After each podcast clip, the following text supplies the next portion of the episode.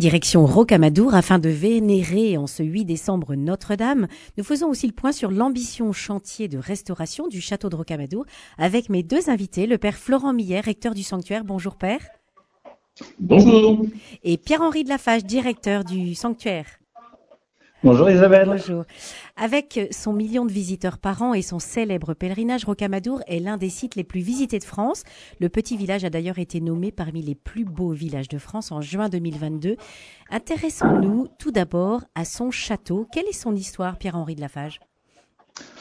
Alors le château de Rocamadour, il faut savoir qu'il a priori il y avait une maison d'armes au XIIe siècle euh, qui servait notamment à protéger le sanctuaire qui va vraiment se développer à la même période, au XIIe siècle, euh, en contrebas, donc pour euh, éviter les attaques des envahisseurs par le haut, étant donné la géographie de Rocamadour qui est sur vraiment sur plusieurs niveaux et avec le ravin de, l'Alzou. et donc au XIVe siècle, on construit un rempart de manière à sécuriser encore plus l'invasion euh, par le haut. Et puis, euh, avec les guerres de religion, cette maison d'armes va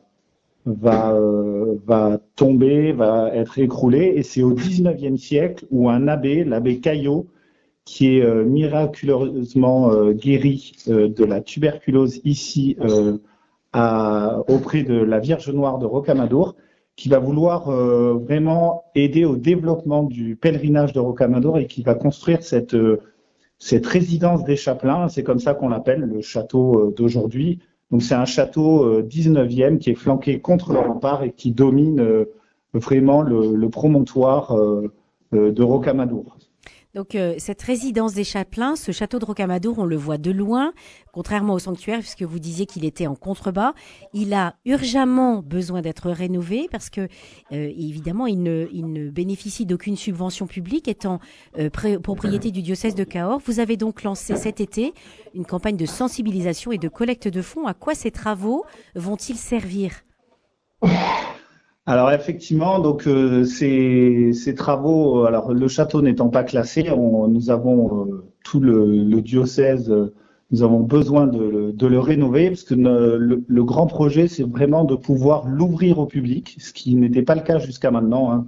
Les visiteurs pouvaient déambuler sur les remparts, mais rentrer dans le château et dans les jardins euh, n'était pas possible jusqu'alors. Et donc, nous avons un, projet vraiment de, pouvoir ouvrir ces lieux, euh, notamment avec euh, une salle en bas qui serait de l'ordre d'un historama qui reprendrait l'histoire de Rocamadour et une ouverture sur les jardins en mixant des temps ouverts et puis des temps plus fermés liés à la destination du lieu pour permettre en fait aux, personnes qui viennent nous aider au sanctuaire de pouvoir aussi se ressourcer et d'avoir des moments euh, calmes voilà, ah dans les jardins. Donc une, petite attention pour euh, pour les mécènes euh, qui, qui pourront bénéficier de de ces de ces bâtiments.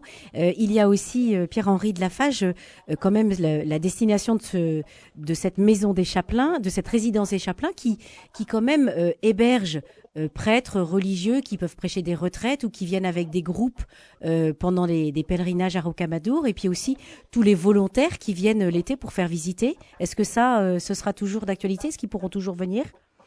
Oui, alors ça c'est vraiment c'est le cœur, hein, c'est la mission de Rocamadour. En fait, cette résidence des chapelains, à l'époque il y avait beaucoup de vocations. Les chapelains aidaient au sanctuaire et aujourd'hui, euh, ce sont les nombreux prêtres, euh, séminaristes et bénévoles euh, qui viennent tout l'été. Hein, c'est une mission importante pour nous. Et c'est eux qui, dans la mesure où on pourra continuer à les loger là-haut au château, c'est grâce à eux qu'on pourra continuer à accueillir les, vous avez dit un million, mais c'est vrai que parfois on monte même jusqu'à un million cinq de, de visiteurs qui, passent sur le parvis et donc, euh, nous avons vraiment besoin d'eux encore euh, de continuer à faire perdurer cette euh, mission d'accueil au sanctuaire de Rocamadour. Mhm. Un, dernier mot, Pierre-Henri de Lafage, sur ce que vous nommez des visites secrètes sur le site du, château de Rocamadour. Est-ce que vous pouvez nous en parler? Oui, alors les, visites secrètes, ça c'est vraiment quelque chose qui, attire. Euh, en fait, il, il, y a un escalier euh, secret hein, qui, est, qui est connu de certains, mais qui n'a jamais euh, était emprunté par le tout visiteur, donc un escalier qui permet de communiquer en fait depuis le château jusqu'au jusqu'au sanctuaire. En fait, il, permet notamment à toutes ces personnes euh, qui nous aident de pouvoir euh, passer euh, d'un lieu à l'autre. Alors, l'idée, c'est de pouvoir permettre à, à ces mécènes ou aux personnes voilà, qui, qui voudront nous, nous aider à restaurer ce château, de pouvoir au moins avoir ce, ce, petit cadeau, de, pouvoir découvrir cet escalier. Voilà. Mais c'est vrai que l'importance des, des mécènes pour nous aujourd'hui, et qu'on va pouvoir leur proposer de, de, de pouvoir bénéficier de, ces salles pour faire, euh, pour faire toutes euh, leurs animations produits, faire des, des séminaires, des lancements de produits, bénéficier vraiment des, des salles du rez-de-chaussée et des jardins, euh, tout en pouvant défiscaliser également ces, ces, opérations qu'ils pourraient faire. Donc, hmm. ça peut être d'un intérêt pour eux. Bon, un, bon entendeur, salut, euh, chef d'entreprise qui nous écoutait et puis aussi tous ceux qui souhaitent euh, aider Rocamadour pour la restauration de, ce, de cette résidence des Chapelains. Euh, mm. Je précise que, évidemment, il y a une adresse www.sanctuaire-rocamadour.com où, où, il y a toutes les informations. Je voudrais maintenant que nous parlions du sanctuaire qui est situé donc en contrebas du château. pardon, Père Florent Millet, vous êtes euh, donc recteur de ce sanctuaire. Quelle est l'origine de la dévotion à Notre-Dame de Rocamadour? Alors, l'origine de la dévotion à Rocamadour se, se, perd dans la nuit des temps, hein, puisque euh, on ne sait pas exactement quand, tout cela commence. On sait qu'au début du IVe siècle, lorsqu'il y a l'évangélisation du Lot, eh bien, euh, les premiers chrétiens qui arrivent ici nous disent, les archéologues arrivent sur un site qui était déjà un lieu de dévotion païen, et euh, lorsqu'ils arrivent, eh ils vont pas tout casser. Alors, est-ce qu'il y avait une dévotion à une déesse de la fécondité, une femme avec un enfant? On n'en sait rien. En tout cas, ce qui est sûr, c'est que dès le IVe siècle, hein, le sanctuaire de Rocamadour va avoir un grand rayonnement sur toute la chrétienté.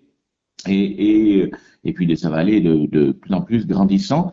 Euh, donc voilà, ça, ça, va être quelque chose d'assez, d'assez euh, énigmatique un petit peu ce départ. On dit la, la légende ou le, le l'histoire populaire dit il y avait ici un ermite qui aurait construit euh, la statue de la Vierge Marie dans du noyer, et puis ensuite euh, qui aurait creusé un trou qui serait enterré. Mais euh, jusqu'à ce qu'on construise le sanctuaire, on ne trouve pas cet homme, on ne sait pas qui il est. D'ailleurs, quand on le retrouve, on ne le trouve pas. Hein, ce fameux Saint Amadour au XIIe siècle. Mais voilà. Donc du coup, l'origine du sanctuaire elle-même n'est pas connue, mais la dévotion, elle, va être euh, très vite grandissante euh, à travers toute la chrétienté, puisque, euh, eh bien, on disait, voilà, lorsque tu viens à Rocamadour pour prier, tu sais que tu seras exaucé.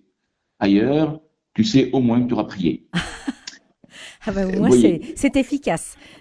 eh bien, voilà, c'est ça. C'est ce qui va faire que des, des, milliers de personnes et de toute la chrétienté, on va, on va venir à Rocamadour. On a, on a même retrouvé des, des, des, sportels datés du 7e siècle. On a même retrouvé en Sibérie. La personne qui vient de Sibérie, eh bien, euh, figurez-vous qu'il faut qu'au moins elle connaisse le lieu. Et la deuxième chose, il faut qu'elle sache que là, au moins, elle sera exaucée, parce que sinon, euh, il vaut mieux qu'elle aille plus près de chez elle.